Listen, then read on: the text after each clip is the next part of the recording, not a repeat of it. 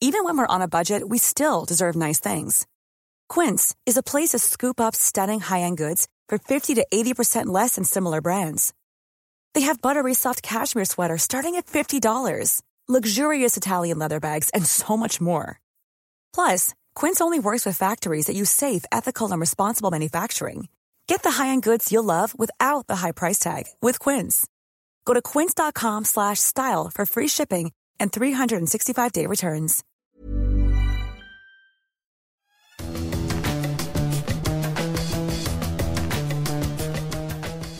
Salut les fous du volant, bienvenue pour un nouvel épisode de votre émission consacrée à la Formule 1. Je suis Gilles Delaposta et avec Stéphane Vrillon, on va revenir sur l'actualité de la Formule 1.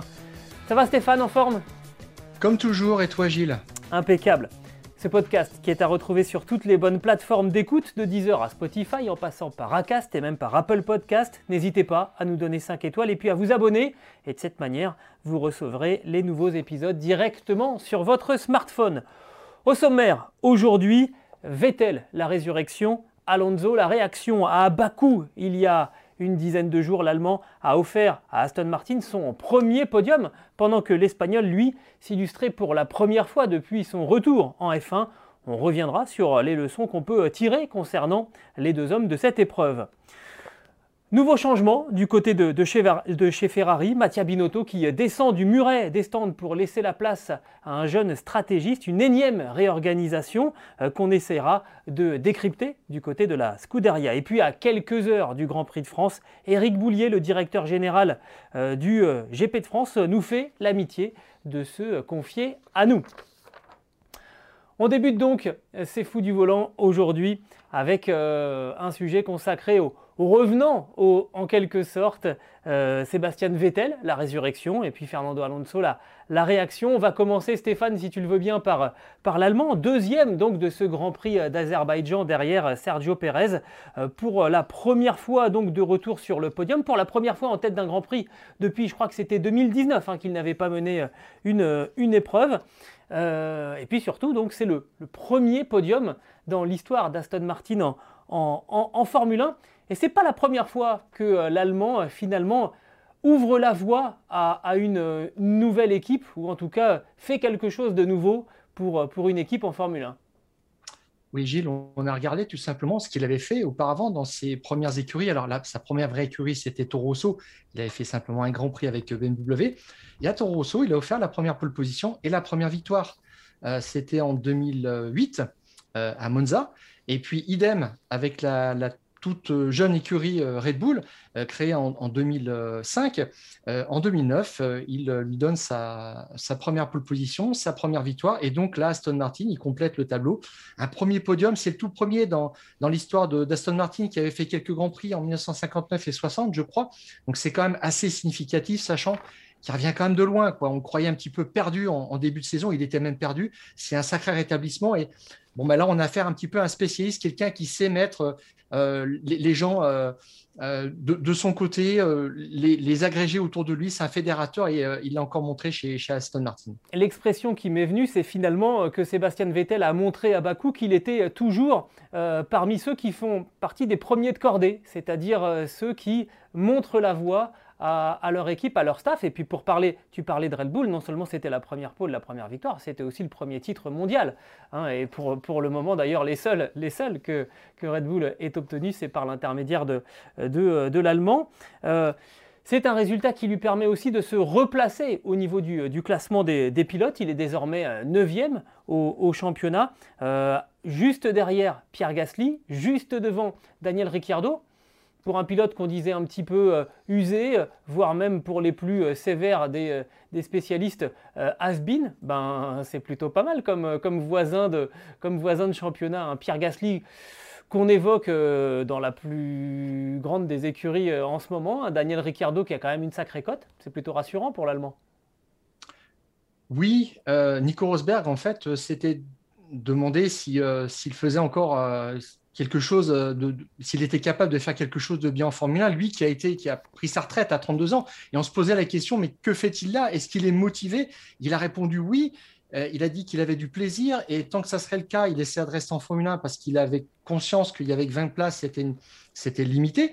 Il a fait un petit parallèle avec Roger Federer en, tennis en disant mais euh, Roger, euh, il s'inscrit dans les tournois, il essaie de, euh, jouer jusqu'à 40 ans, mais finalement, il prend la place de personne. Et moi, je prendrais peut-être la place de, quelqu'un, et je ne veux pas prendre la place d'un jeune si je ne le mérite pas. Donc, je saurais me retirer à temps. Alors, euh, Bakou, c'est quand même, quand on y pense, euh, un petit peu son circuit fétiche. Il a fait que des top 4 depuis 2016, euh, depuis le premier Grand Prix à, Bakou, il y en a eu 5. Donc ça, c'est quand même une preuve d'une belle régularité. Et puis, il fait un top 5 aussi à, Monaco, donc un top 2 à Bakou. C'est sa plus belle séquence depuis la fin du championnat 2019, Sao Paulo, Austin, je crois. non, Mexico, Suzuka. Voilà. Donc, euh, il a un petit peu euh, retrouvé, euh, je dirais, ses, marques. Il dit en fait, quand on pilote, ça ne s'oublie pas, mais simplement, il fallait que tout se mette en place. Il a dit une chose quand même depuis Monaco, ça va mieux, je sens mieux la voiture. Exactement. Alors, il y a aussi une, petite phrase hein, qui est venue du, patron de Sébastien Vettel, Otmar Zafnauer, qui a confié ô combien les débriefings de Sébastien Vettel après les Grands Prix étaient longs fourni. Euh, il a même dit que c'était parfois même trop d'informations à, ingurgiter pour, pour ingénieurs. Euh, mais c'est vrai que ça dure apparemment très très longtemps les, débriefings de, de, Sébastien Vettel qui est capable de vous dire tour après tour ce qui s'est passé au niveau de la voiture, des pneumatiques, des réactions euh, de l'un par rapport à l'autre. Moi, ça me fait penser un petit peu, Stéphane, à, une réflexion qu'on m'avait fait du côté de chez Citroën au moment où il y avait Sébastien Loeb et, et, Sordo qui étaient donc dans l'équipe française. Et euh, Sébastien Loeb, évidemment, euh, écrasait régulièrement euh, Dany Sordo. Et à la, suite d'un rallye sur lequel je m'étais rendu, Sébastien Loeb gagne avec 1 minute 30 d'avance sur, sur Sordo, ce qui est un écart colossal, en plus sur, un rallye en, asphalte. Le débriefing de Dany Sordo dure un quart d'heure, il fait, deuxième, donc c'est un bon résultat. Le débriefing de Sébastien Loeb, qui a gagné, dure plus de deux heures.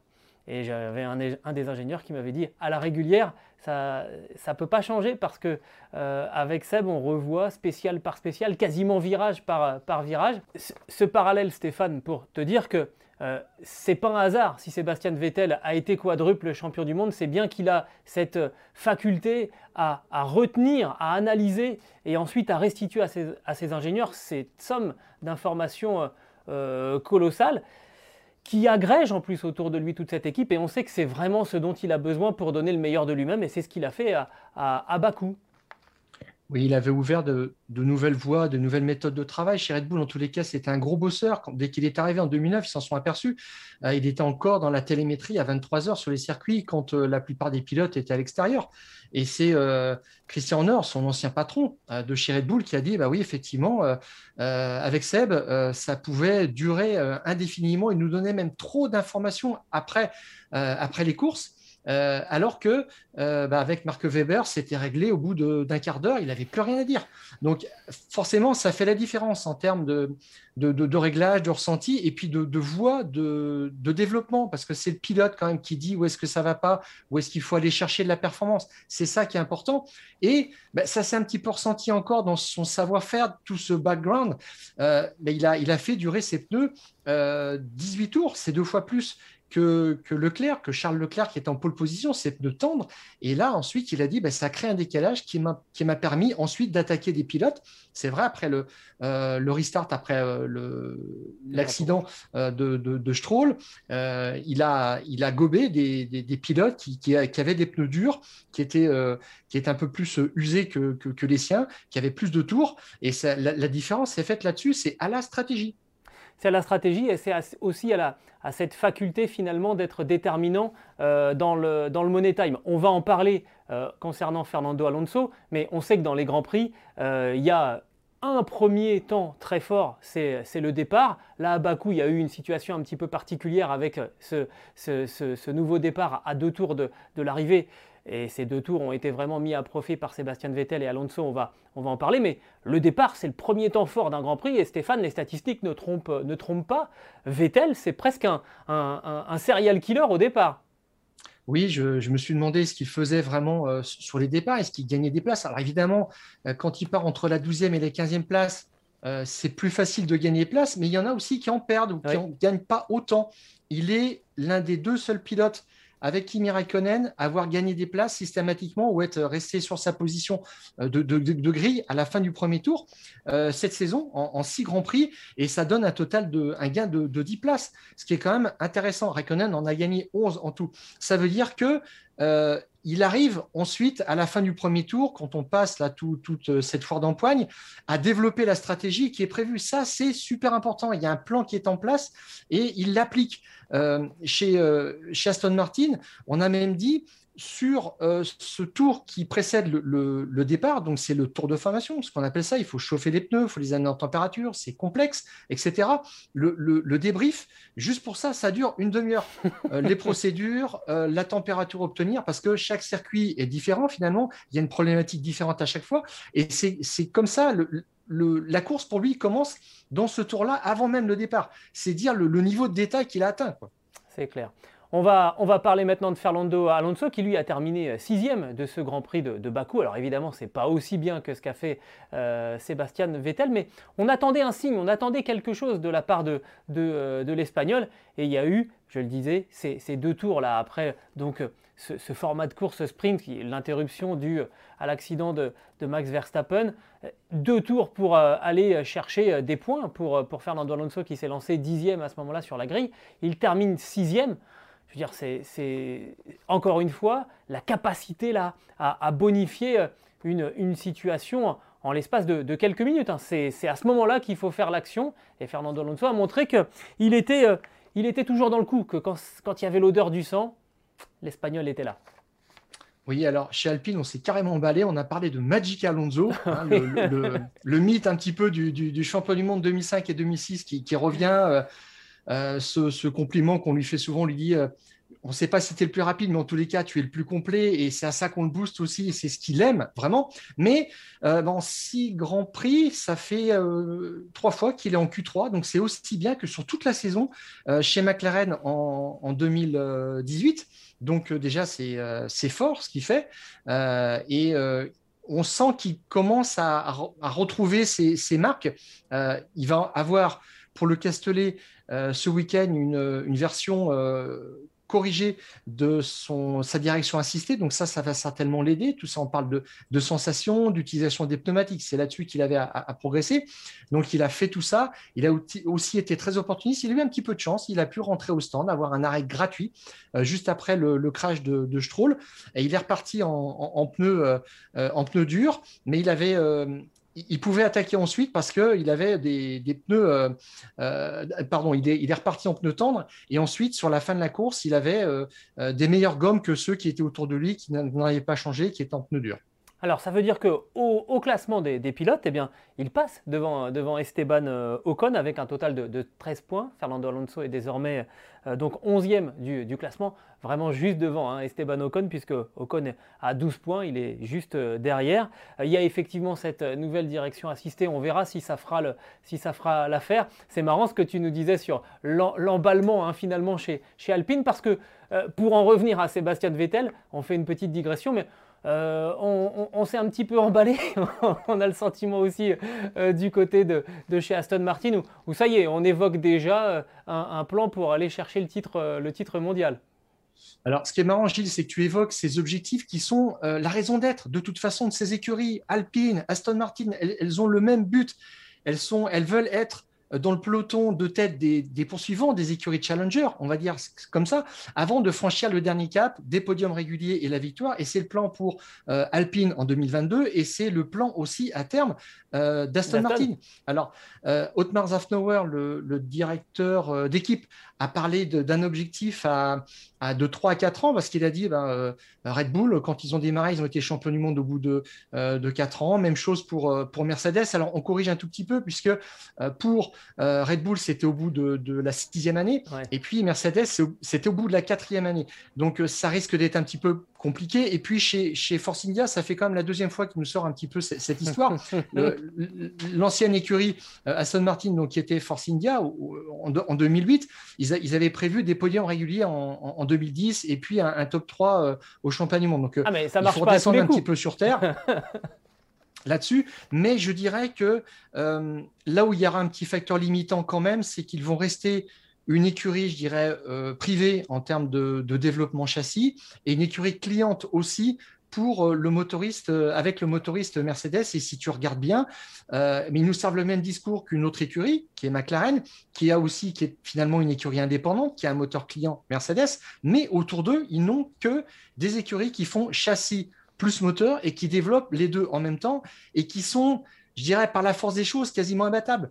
Euh, les écuries qui, sont euh, des constructeurs globaux, je dirais, bah, c'est Ferrari, c'est Mercedes, c'est Alpine qui fait, la, totalité et ça sera bientôt Red Bull puisqu'ils sont en train de construire euh, le moteur pour 2025.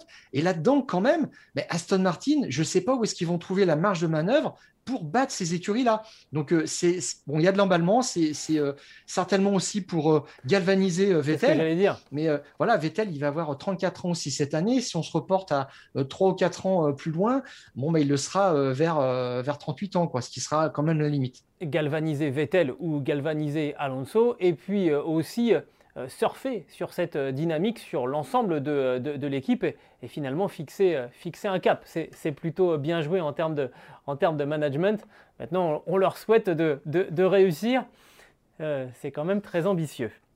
Mais si tu, si tu regardes bien les images de, l'arrivée euh, du euh, à Bakou, il y a Alonso qui va spontanément euh, féliciter Vettel, les, plus grands, Raikkonen, pour dire bah oui, on sait d'où tu viens et on trouve ça beau ce que tu as fait pour Aston Martin, une nouvelle équipe entre guillemets, puisque bon, on avait l'histoire de la copie de, de, Mercedes euh, qu'ils ont un peu conservé quand même cette année, il faut, bien le dire, mais euh, tout le monde était heureux pour, Vettel et Alonso euh, se reconnaissait aussi dans le parcours de, Vettel finalement. Ouais, et puis c'est, quelqu'un d'attachant en plus, Sébastien Vettel.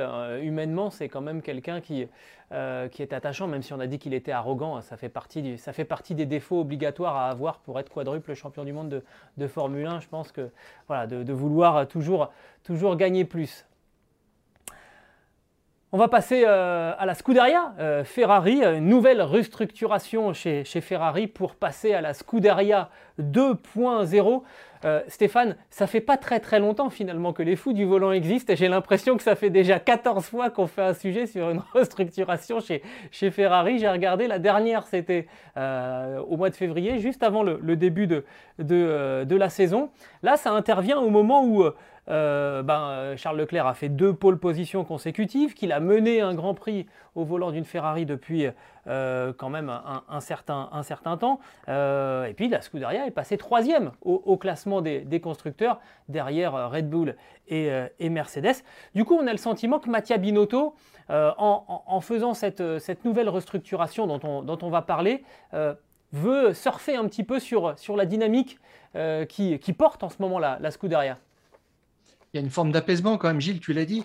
Leclerc qui a mené un Grand Prix, je me suis dit, tiens, ça fait combien de temps que c'est pas arrivé? C'était Vettel euh, au Brésil en 2019, donc fin 2019. Deux pole position de suite, c'est pareil, c'était fin 2019. Donc euh, la patiemment euh, remonte les échelons dans, la hiérarchie. Ils sont troisième au championnat. Je dirais qu'ils sont les leaders du, second championnat.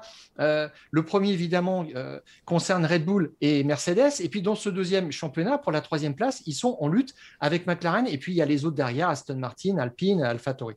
Et euh, euh, je, dirais que le moment est bien choisi pour dire voilà, on apporte une petite touche finale. Maintenant, on est dans les clous de la performance. Je pense même qu'ils sont un petit peu au-dessus. Finalement, un top 4 leur, leur, aurait convenu cette année. Là, ils sont troisième au championnat. C'est beau quand même comme rétablissement par rapport à ce qu'ils ont vécu euh, l'année dernière. Et c'est le moment qu'a choisi Binotto, effectivement, pour prendre du recul et pour laisser Laurent Mekies sur le muret peut-être à dessein parce que apparemment il serait absent euh, plusieurs fois cette année, deux ou trois fois, et la, prochaine de ses absences serait programmée au Grand Prix de Styrie, qui va arriver après le Grand Prix de France. Binotto avait déjà été absent l'année dernière, mais ça c'était pour cause de maladie, et il a quand même nommé Laurent Mekies, directeur de la compétition, ce qui n'est pas rien.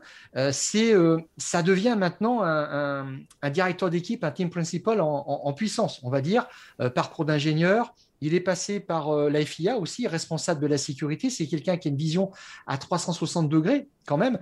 Chez Toro Rosso, il s'est occupé aussi de, jeunes pilotes euh, pour, les, pour les former. Donc, il connaît toutes ces problématiques. C'est très, très intéressant. Il était parti à la, FIA en espérant en fait avoir à terme le poste de directeur de course qu'occupait Charlie Whiting. Et puis finalement, euh, ça s'est pas fait. Il est revenu dans la compétition même dans une écurie. Euh, en passant chez, Ferrari. Donc ça, c'est quand même une belle promotion. Et puis derrière, il y a une petite euh, cascade de, de, promotion aussi qui, s'est mise en place pour marquer vraiment la dernière touche, comme l'a dit Mattia Binotto, à cette écurie qui doit se mettre en place maintenant pour 2022. Alors parmi les nouveautés, Mattia Binotto ne sera plus sur, le muret, il va céder sa place à un jeune stratégiste de 26 ans, Ravin Jane, c'est un, Britannique. alors, c'est assez étonnant parce que j'ai j'ai eu envie de faire un, parallèle euh, entre ce qui s'est passé du côté des, pilotes, où euh, on va dire que la Ferrari c'était un petit peu l'équivalent du Real Madrid. On va recruter des galactiques euh, et on, sort la planche à billets, on, fait une, Dream Team et puis on, essaye d'aller chercher le, titre, mondial. En 96, Schumacher arrive aux côtés de Eddie Irvine. Euh, au, cumul des deux, euh, il y a deux titres mondiaux et 19 victoires. Bon là, c'est que pour, euh, c'est que pour Schumacher, mais Irvine avait quand même une somme d'expérience assez, assez énorme. 2010, l'arrivée de Fernando Alonso, double champion du monde, associé à Felipe Massa. il y a 32 victoires pour les deux hommes. 2015, arrivée de, Sébastien Vettel. Alors là, pour le coup, Vettel quadruple champion du monde chez Red Bull, qui rejoint Raikkonen, qui lui avait déjà été champion du monde chez Ferrari. Cinq titres, 59 victoires, un cumul d'expérience et de succès euh, assez phénoménal. Et là, en 2022, euh, eh on se retrouve avec Charles Leclerc et Carlos Sainz, c'est-à-dire évidemment aucun titre pour l'instant euh, pour aucun des, deux, et seulement deux victoires à mettre à l'actif de Charles Leclerc qui les a obtenues en plus sous les couleurs de, la Scuderia. Et ce changement de, logiciel finalement institué par Mattia Binotto quand on, a choisi Charles Leclerc aux dépens de, Sébastien Vettel, bah, il se retrouve aujourd'hui euh, dans cette restructuration euh, avec l'arrivée d'un tout jeune stratégiste de 26 ans qui va être opposé donc à des cellules de stratèges monstrueuses, Mercedes, Red Bull, c'est vraiment, ça phosphore dans, tous les sens. Euh, alors, j'ai envie de dire, c'est un pari audacieux comme nous on en fait en début de, au début de saison, Stéphane. Il va y avoir quand même beaucoup de pression sur ce, sur ce jeune homme. Mais je ne sais pas pourquoi, moi j'ai j'ai envie d'y croire parce que bah, y a du panache. On change, euh, on change les lignes là, on fait bouger les lignes chez, chez, Ferrari et je suis, je suis, pressé de voir si ça va fonctionner ou pas. Alors ils mettent en place le, même dispositif qu'il y a chez, euh, euh, chez Mercedes où James Wolf est assisté par, par quelqu'un, une, une, dame, pour la stratégie. cette dame a sorti des choses très, très intéressantes dernièrement. Et Iñaki Rueda va continuer à avoir la main quand même sur la stratégie. tout en endossant le poste de directeur sportif laissé par Laurent, Laurent Alors, le directeur sportif, en, en deux mots, c'est la personne qui connaît très très bien les règlements, qui représente l'écurie quand il y a un litige, quand euh, euh, la direction de course appelle les pilotes pour une explication ou pour des explications techniques. Voilà, donc euh, c'est ce travail-là qu'il va faire, mais effectivement, il file les clés à quelqu'un d'assez jeune. Et je dirais que le couple Leclerc-Sainz, c'est une association du talent, et on tourne un petit peu la page justement de cette course un peu au, palmarès euh, ronflant, où on a gardé Vettel un peu trop parce que euh, bah, un, quadruple champion du monde, c'est assez emblématique, mais c'était encore plus vrai avec Kimi Raikkonen, qui était quand même vieillissant, faut bien dire ce qu'il en est, qui était dépassé, et on le gardait parce que c'était le dernier champion du monde avec Ferrari. Et là, on a fait reset, point barre. C'est tout. Donc, au niveau de l'organigramme, au niveau des pilotes, et on repart et on se met surtout en mode 2022. Ça, c'est important. Ils veulent que tout soit en place euh, pour passer un hiver tranquille et attaquer très fort l'an prochain.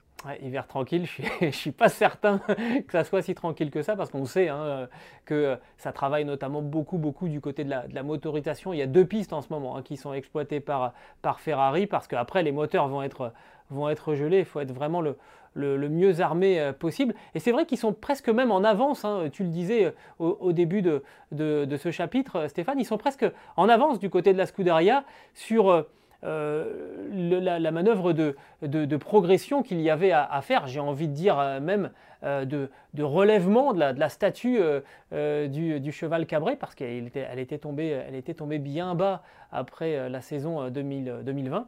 Et du coup, ben, ça, donne, ça donne des envies et on, voit qu'il y a beaucoup de, pistes. Et ce rajeunissement, il est finalement, dans, l'air du temps, on essaye d'effacer un petit peu tout ce qui, s'est mal passé ces dernières saisons, repartir avec deux pilotes frais, une, cellule euh, de, stratégistes qui sera beaucoup plus, beaucoup plus jeune. On dépoussière en gros. Et Gilles, ça se concrétise aussi au niveau de, la direction, au sommet de euh, l'entreprise Ferrari, puisqu'il y a un nouveau euh, CEO qui va arriver, Benedetto Vigna, le 1er septembre, juste avant le Grand Prix d'Italie, parce que bah, Ferrari aime faire euh, l'actualité, aime faire l'événement pour son Grand Prix à la maison. C'est généralement le moment où on renouvelle les, contrats des pilotes, mais là, on sait que à ce niveau-là, c'est verrouillé. Et, lui, il va, il va apporter euh, quelque chose aussi, un regard nouveau. Alors maintenant, à l'heure euh, des, budgets qui sont vraiment contenus, au moment où tout est en place pour 2022, je ne sais pas quel impact il aura réellement, mais peut-être sera-t-il moins moins pressant vis-à-vis de Mattia Binotto, qui, on, s'en souvient, avait dit de Sergio Marchione qu'il lui demandait des, comptes rendus euh, quasiment jour et nuit, ou en tous les cas des informations à lesquelles il fallait répondre tout de suite et qui mettait une grande pression. On verra quelle personnalité il a, comment est-ce qu'il laisse la Scuderia travailler, mais il trouvera une Scuderia qui n'est plus en état de crise. Alors maintenant, 2022, tu as parlé de la technique des moteurs. Effectivement, l'année dernière, ils avaient 70 chevaux de retard sur Mercedes. C'est absolument monstrueux. On en avait parlé. C'est à peu près un an et demi de développement. Ils ont bien divisé par deux ce, retard, même plus que ça. Et maintenant, chez Ferrari, on annonce qu'on a des choses quand même dans les cartons qui sont très intéressantes. Laurent Mekies a dit quelque chose de clair. La voiture, en termes de châssis pour 2021, ne va pas bouger. On va avoir de nouveaux ailerons, des choses comme ça pour s'adapter. C'est des choses qui sont déjà euh, étudiées fabriqué pour des circuits spéciaux type Monza, mais la nouveauté, ça va être sur le moteur où on continue de faire un effort absolument considérable parce que les moteurs seront gelés l'an prochain, donc tout le monde se presse de mettre euh, des nouveautés au maximum, d'essayer de les tester, et c'est ce qui va arriver d'ici la fin de l'année. Laurent Mekies a dit on va avoir des choses intéressantes, des développements très prometteurs euh, d'ici la fin de l'année pour euh, bah, repartir sur un cycle de 2022 à 2024 inclus euh, qui précédera les nouveaux moteurs. Alors, qu'est-ce que c'est que ces nouveautés? Apparemment, euh, c'est une meilleure récupération de l'énergie électrique et puis surtout une meilleure combustion. Ça, c'est vraiment le maître mot chez les motoristes. C'est une injection qu'on dit euh, qu'on qualifie de très très rapide dans la chambre de combustion et c'est un meilleur remplissage. Là aussi, c'est pareil, c'est là-dessus que travaillent vraiment les, les pétrochimistes, on va dire. Alors, il faudrait peut-être qu'on fasse venir quelqu'un un jour dans les fous du volant pour qu'il nous explique tout ça parce que c'est le cœur du progrès en termes de développement d'un moteur, mais c'est là-dessus que Ferrari a travaillé et apparemment, vraiment, ils ont euh, passé un cap, ils ont, ils ont fait sauter un verrou technologique à ce niveau-là.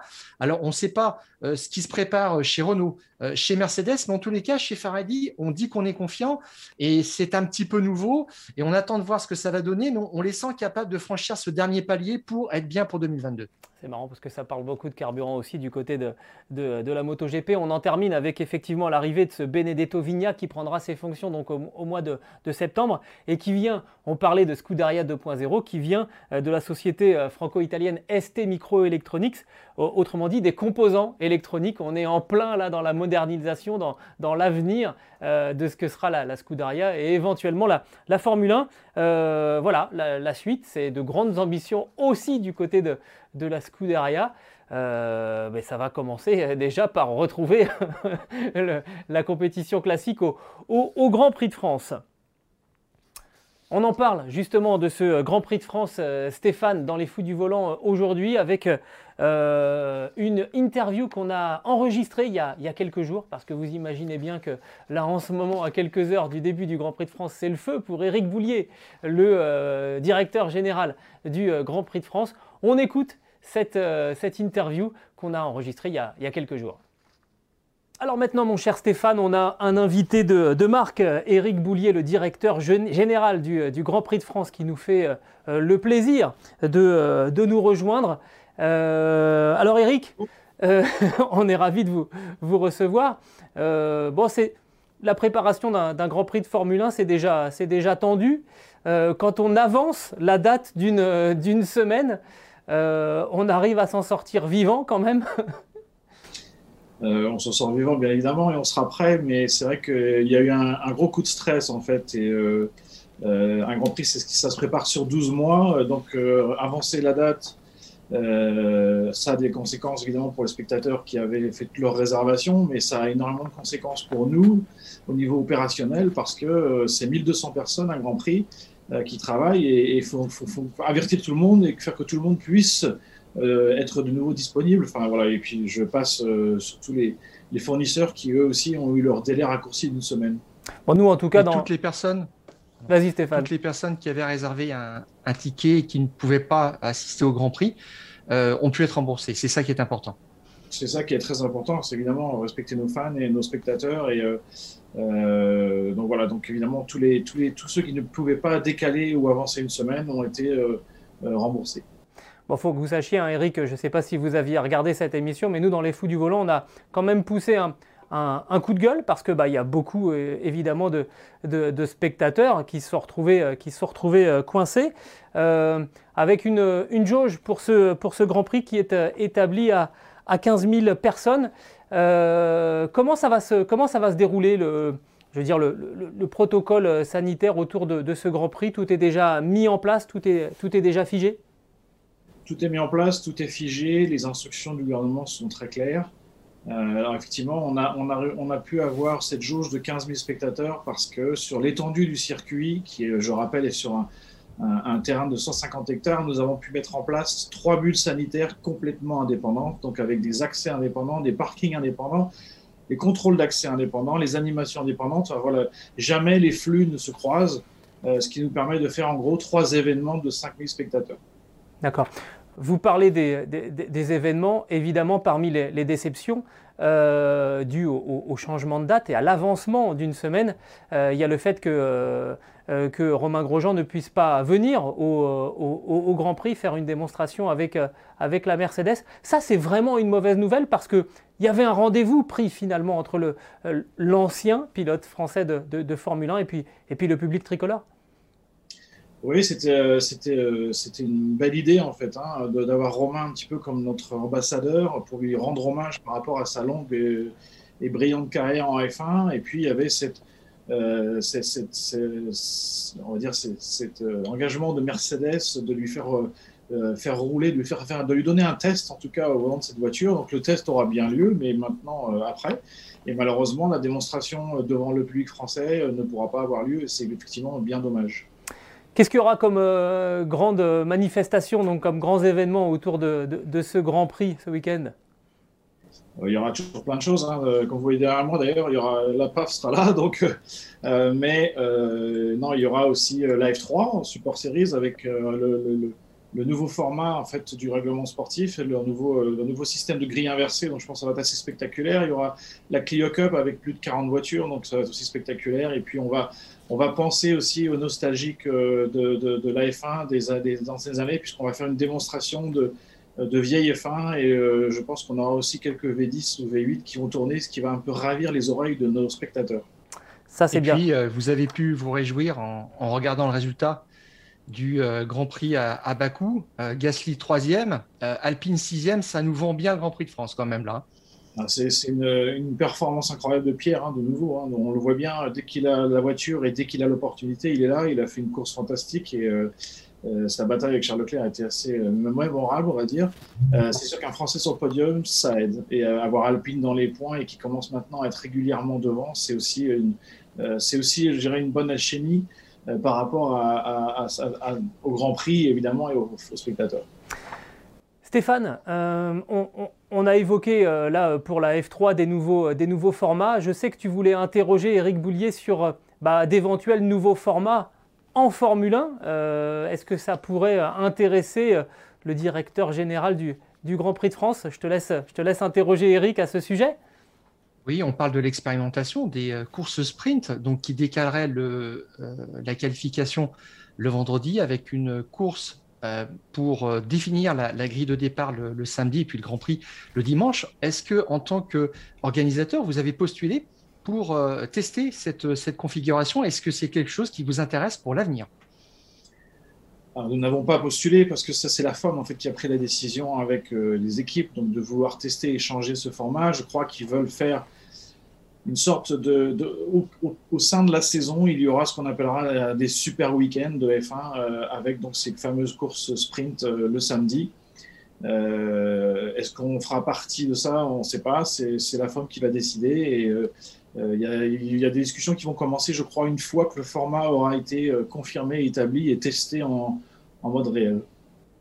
Alors, en tous les cas, il y avait des, formats à l'étude. On a testé l'année dernière les Grands Prix sur deux jours. Ça, c'est mis de côté finalement et ça, n'allait pas tellement dans le sens du, promoteur, de, l'organisateur d'un Grand Prix que vous êtes il faut savoir que sur un Grand Prix, effectivement, euh, en général, la moitié de la jauge du dimanche euh, vient le vendredi. Donc, ce sont vraiment les fans euh, hardcore, comme on dit, les purs et durs. et puis, je pense que, voilà, même pour la F1, sur un, sur un week-end de deux jours, c'est un peu compressé. C'est vrai que c'est une discussion que j'ai entendue même quand moi, à l'époque, j'étais en F1. Et, je crois que le compromis aujourd'hui, c'est de faire deux jours et demi, en tout cas, c'est-à-dire démarrer peut-être un peu plus tard le vendredi raccourcir le vendredi euh, et, ce qui ferait économiser une journée de voyage ou de déplacement en moins pour les équipes. Parce que quand on va passer à 25 courses, forcément, ça va être compliqué à gérer pour les équipes. Alors, il y a deux ans, euh, il y avait une discussion un petit peu qui s'était ouverte sur la façon de pouvoir améliorer peut-être le, spectacle avec un tracé peut-être différent. Ça, c'était à l'étude. Alors, on, sait que le, le tracé reste en l'état pour les, pour les qu'on comprend bien cette année, mais Qu'est-ce qui euh, euh, est en réflexion maintenant pour les années à venir? Alors, il y a même les pilotes qui réclamaient la suppression de cette chicane qui crée quand même du spectacle. Euh, alors, sur quoi avez-vous travaillé? Autour de quoi? Qu'est-ce qu'on pourrait voir de différent dans les années à venir? On a fait à peu près tous les scénarios avec le circuit, avec la FOM, jusqu'à même redessiner certains virages. donc, pour l'instant, effectivement, ça a été mis de côté.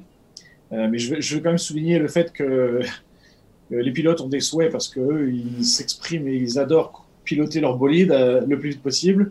Euh, maintenant, il y a des conséquences. Hein. Conséquences pour les spectateurs, par exemple, parce que nous avons 10 000 places de tribunes assises à cette chicane. Donc, s'il n'y a plus de chicane, il n'y a plus d'intérêt pour les spectateurs. Et, c'est là où moi va mon intérêt, c'est d'abord pour les spectateurs. et puis, donc après, on n'est pas encore complètement sûr que cette chicane, l'enlever, ça va forcément améliorer le spectacle. En tout cas, la plupart des dépassements se passent à cette chicane. Donc, euh, euh, on, regarde un peu tout. Il y a, la FOM s'est équipée d'outils de simulation qui sont assez performants et puissants. Donc, euh, on, va réouvrir le dossier sûrement à un certain moment et puis repasser tout ça dans les simulateurs de la FOM pour essayer de comprendre qu'est-ce qu'on peut faire. Parce que forcément, si on choisit de modifier le tracé, il y a évidemment un coût et un investissement certain. Donc, euh, on doit prendre les bonnes décisions. Juste une petite question aussi. Euh, vous avez encore une année de contrat, me semble-t-il, pour, euh, pour l'année prochaine, pour accueillir la, Formule 1. Comment, comment, ça se passe le, calendrier justement pour, bah, pour renégocier la, la, la reconduction d'un Grand Prix sur un, sur un site précis? Ça, ça, dépend simplement les deux parties doivent s'asseoir autour d'une table. Après, en général, la FOM ne commence jamais les discussions, voire les négociations avant l'avant-dernier Grand Prix. Donc, on va dire qu'il faut attendre de passer l'avant-dernier Grand Prix pour que les discussions soient ouvertes. Est-ce que ça fait un petit peu peur quand même que euh, le promoteur de la Formule 1 dise qu'il euh, y a des Grands Prix historiques, mais qu'ils ne vont peut-être pas tous rester à l'avenir? Vous savez, il y, a, beaucoup de demandes euh, pour déjà, pour l'avoir vécu, hein, puisque j'ai quand même participé au retour du Grand Prix de France. C'est énormément de discussions, de négociations pendant des semaines et des mois. Euh, il y a effectivement beaucoup d'intérêt pour la F1. Hein. On, sait que euh, à travers le monde, euh, des villes ou des pays aimeraient bien recevoir la F1. Après, il y a aussi une certaine crédibilité à avoir parce que il ne faut pas que avoir un Grand Prix. quand on a la chance d'avoir un motoriste français, une écurie française, des pilotes français et des pilotes qui sont sur le podium, ça fait du sens pour, pour, pour la F1 d'avoir un Grand Prix en France. donc il faut essayer d'avoir cet écosystème pour, que ça, pour que ça fonctionne. et puis il y a une limite aussi. La F1 aujourd'hui aura du mal à aller au-delà de 25 Grands Prix parce que les équipes ne vont pas pouvoir suivre le rythme infernal des saisons.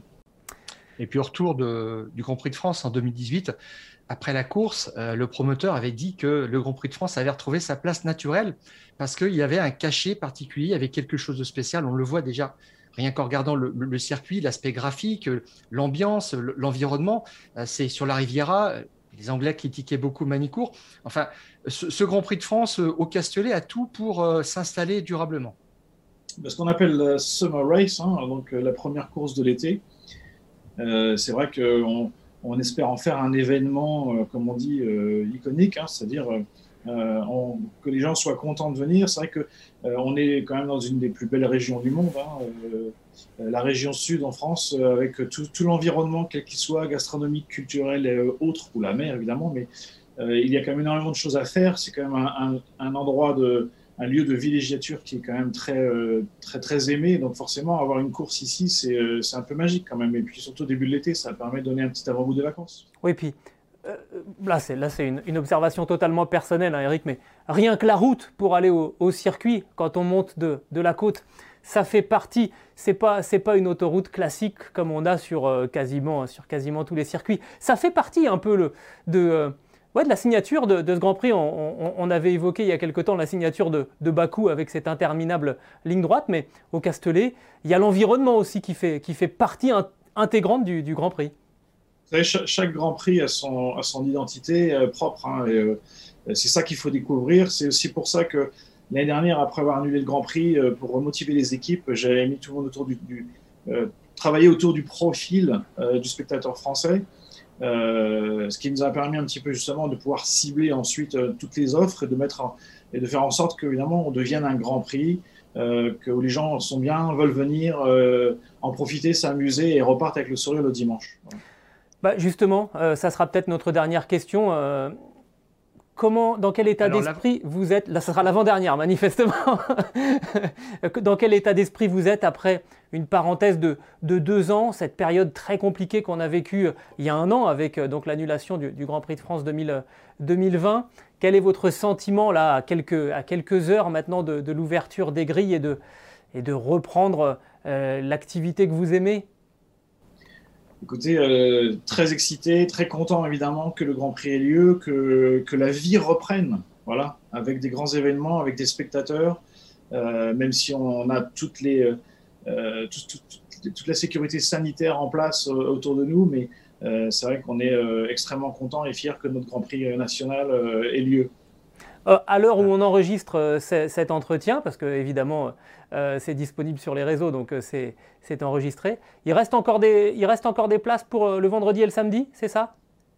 Il reste des places pour le vendredi, il reste très peu de places pour le samedi et le dimanche on est complet. Stéphane, tu as l'honneur de la dernière question à Eric Boulier.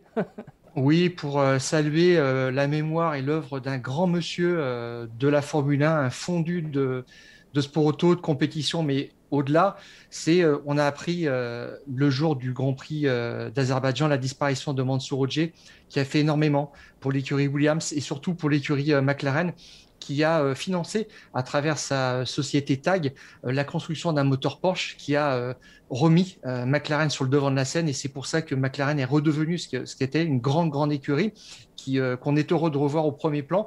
Et, Eric, bah, vous avez eu euh, une relation euh, humaine de travail, mais pas que, euh, particulière avec Mansour Roger J'ai eu l'immense privilège et l'honneur de travailler avec lui et pour lui. Et effectivement, c'est quelqu'un qui est très discret, mais très présent, un, vrai, un vrai grand patron, entrepreneur, leader avec un très fort charisme et, et, surtout une immense passion et respect pour le sport automobile, pour la F1, pour les pilotes. Euh, il était très discret mais très présent et euh, euh, c'est évidemment, j'ai même dit que c'était une des légendes du paddock parce qu'effectivement, comme vous l'avez dit Stéphane, il a fait les, bonnes heures de Williams, mais surtout il a, il a grandement participé à ce que McLaren est devenu, pas seulement une écurie de Formule 1, hein, mais une écurie de légende, mais aussi un constructeur automobile et autres. Donc voilà, c'était un, grand monsieur, comme on dit, du paddock et il va tous nous manquer. Voilà donc pour ce, Grand Prix de France, on va donner les, horaires, euh, Stéphane, avec euh, les essais libres 1 qui débuteront vendredi à partir de 11h30, la deuxième séance d'essais libres dans l'après-midi à 14h30, la qualif, les qualifs pardon, samedi à 15h et la course dimanche également à, 15h. Ça sera d'ailleurs la première euh, étape hein, d'une série de trois Grands Prix en quatre semaines. Il hein. va y avoir le Grand Prix de France, les deux rendez-vous donc sur euh, le circuit euh, de Spielberg. De, Spielberg, voilà, je, je, cherchais le nom pour pas donner le nom commercial. voilà. Ensuite, un petit week-end de repos et après le Grand Prix euh, de Grande-Bretagne à Silverstone, avant une trêve estivale bien, bien méritée par le, par le peloton. ce podcast qui est à retrouver sur toutes les bonnes plateformes de Deezer à Spotify, ouais c'est ça, de, d'écoute de Deezer à Spotify en passant par Acast et par Apple Podcast, je le répète trop, au bout d'un moment je me mélange. N'hésitez pas, ça c'est le plus important. N'hésitez pas à nous donner 5 étoiles et puis aussi à vous abonner. Et comme ça, au prochain numéro, eh bien ça arrivera directement sur votre smartphone. Je crois qu'on a été euh, complet, Stéphane, avant ce, avant ce Grand Prix de France. On a essayé ce Grand Prix du cinquantenaire du premier Grand Prix de France au Castellet, donc euh, un petit moment d'histoire, un de plus. Euh, j'espère que ça va être sympa et que la course sera euh, intéressante. Tout est là pour, euh, pour ça et avec du public. Et nous, on donne rendez-vous donc pour eh ben, le nouveau numéro des Fous du Volant post-Grand Prix de France. Ça sera en début de semaine. Merci d'avoir été avec nous. Et Stéphane, on, coupe, le contact.